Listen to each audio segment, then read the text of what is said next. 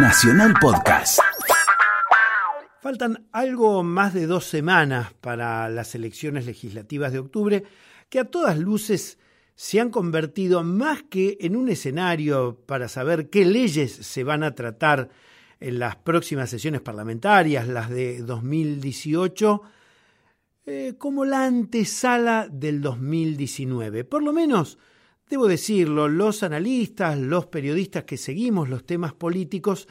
tratamos de imbricar más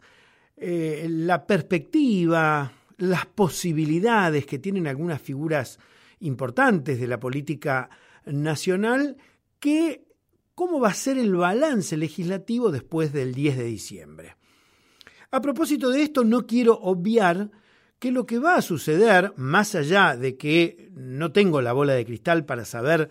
cuál va a ser el monto total de Cambiemos, que todos cifran entre un 37 y un 40% a nivel nacional, tampoco tengo la bola de cristal para saber si en la provincia de Buenos Aires Cristina Fernández de Kirchner mantendrá una ventaja sobre Esteban Bullrich o, como ya están marcando muchas encuestas, eh, Cambiemos habría logrado en la provincia de Buenos Aires estar por encima de la candidata de unidad ciudadana. Eh, más allá de esto, con los vaivenes que puedan tener los distintos distritos electorales, se puede hacer una proyección más o menos sensata de cómo van a quedar algunos de los bloques legislativos. En diputados, Cambiemos va a ser la fuerza más favorecida claramente porque recordemos que en 2013 el macrismo había ido con Sergio Massa, de modo tal que ahora, a cuatro años y con la performance que tuvieron en las PASO, solamente van a pasar, seguramente sumando a nivel nacional, de ochenta y tantos, ochenta y cuatro como tienen ahora, a más de cien diputados. Es decir, Cambiemos se va a convertir en el primer bloque, en el bloque que tenga la primera minoría en la Cámara de Diputados. El Frente para la Victoria en este momento está dividido, pero podría pensarse que manteniendo una cierta unidad, el Frente para la Victoria, que incluye unidad ciudadana en provincia de Buenos Aires, más el Frente Ciudadano en la ciudad de Buenos Aires, más otras fuerzas que acompañan al kirchnerismo, dejaría a este espacio político en unos 70 barra 70 y tantos diputados nacionales. Luego están el Partido Justicialista, que quedará en sus distintas expresiones en algo más de 40 diputados, y el Frente Renovador va a ser posiblemente una de las fuerzas que peor performance hagan. En el Senado, Cambiemos va a pasar de 14 a 22, 24 senadores y va a tener la posibilidad de dialogar porque allí Cambiemos sí está haciendo una apuesta muy fuerte entre la tarea que hace Rogelio Frigerio con los gobernadores y los diálogos que tiene el actual presidente del bloque de senadores del Frente para la Victoria, Miguel Ángel Pichetto, con el oficialismo. De modo tal que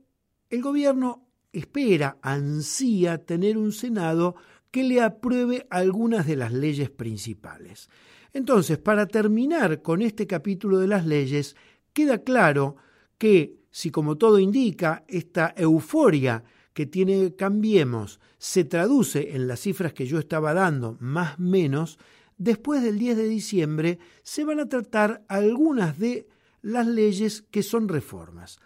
Una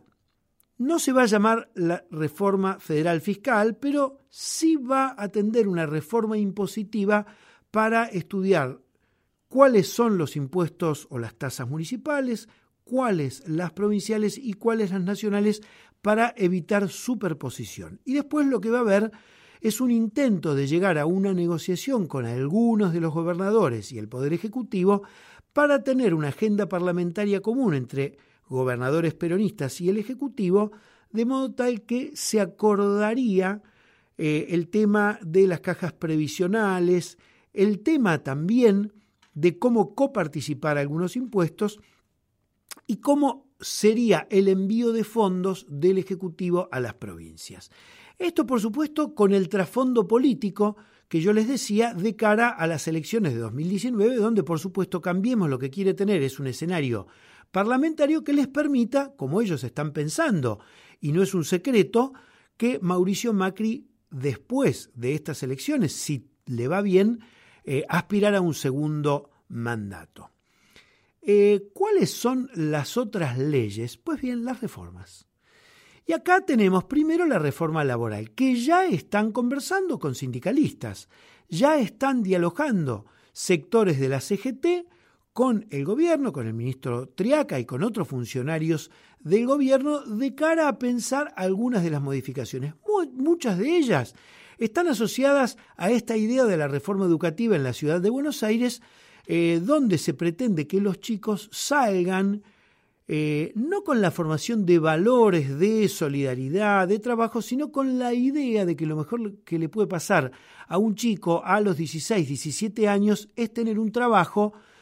más allá de que sea un trabajo basura. Eh, no, esta reforma educativa es el posibilismo en la edad de los sueños, es el posibilismo de los CEOs de las empresas y de una visión liberal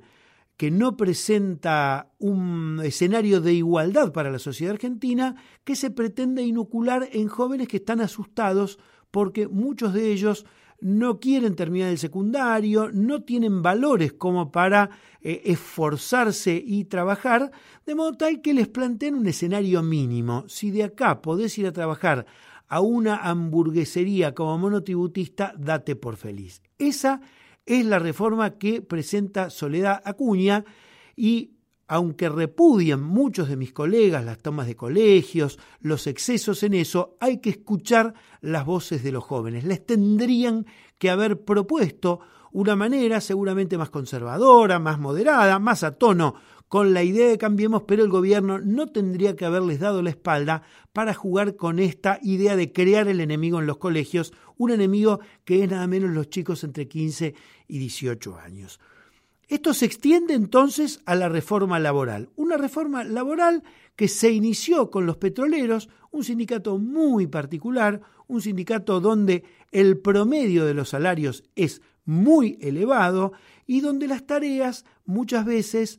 se veían entorpecidas porque algunas de las tareas en un gasoducto o un oleoducto alejado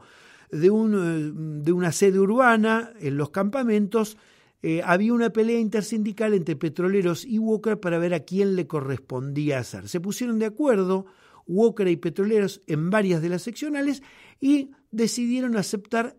la multitarea, cosa que muchísimos gremios urbanos especializado no es lo mismo, son escenarios diferentes. Pues bien, en el diálogo político con los llamados gordos, con el actual alineamiento de una CGT donde el moyanismo va tomando cada vez más distancia, hay un diálogo entre Triaca y estos sectores sindicales de cara a aceptar reformas laborales. Eh, del otro lado está Hugo Moyano, hoy como una figura importante, que eh, no solamente tiene diálogo con el gremio de los bancarios, un gremio muy combativo, un gremio que había quedado excluido del eh, terceto de liderazgo de la CGT, pero que muy probablemente junto ahora a las dos CTA y a Hugo Moyano sean la cara sindical que se oponga a estas reformas laborales. ¿Con quiénes van a contar eh, también estos sectores sindicales que se están reagrupando para diferenciarse de los gordos con los movimientos sociales, los que representan a los trabajadores informales y que necesitan también un cúmulo de leyes como las que ya se votaron en materia de eh, seguridad eh, social del año pasado. Cuando se votó la emergencia social, se presupuestó algo que es para los movimientos sociales, pero por supuesto los movimientos sociales junto a estos sectores sindicales tienen una agenda más amplia. Por último, y en un minuto, las campañas. Anthony Gutiérrez Rubi, eh, la figura de la cual todos hablan, este asesor catalán que sumó Cristina Fernández de Kirchner en la provincia de Buenos Aires y que de algún modo le hace una campaña más lavada, podríamos decir, una campaña que dice lo importante es el presente, ¿eh? de algún modo no mirar el pasado, ¿por qué? Porque bueno, eh, Unidad Ciudadana tiene que eludir la andanada de Comodoro Pi. Eh, la provincia de Buenos Aires es el bastión de Cristina Fernández de Kirchner, salga primera o salga segunda. Es el bastión porque hoy el peronismo está en un barajar y dar de nuevo. Cuando uno se pregunta si lo que está en juego es simplemente una coyuntura electoral, una etapa o un periodo, pensando que una etapa puede significar cuatro años y un periodo quizás ocho años, pues bien, es una pregunta de difícil respuesta. Lo que sí yo quiero decir es que no olvidemos que la Argentina es un país desigual, es un país donde el sector financiero, la agroindustria con base en la soja, la minería, pero una minería de cielo abierto, eh, son los graves problemas que tiene la Argentina. Problemas que se arrastran no solamente eh, por lo que pasó estos dos años, sino que se arrastran por una estructura que la Argentina tiene en deuda consigo misma y que la dirigencia política, empresarial, sindical y académica no ha encontrado un camino de diálogo, un camino de perfeccionamiento y que nos deja una vez más con que la política va por un lado y los problemas importantes de la Argentina siguen pendientes.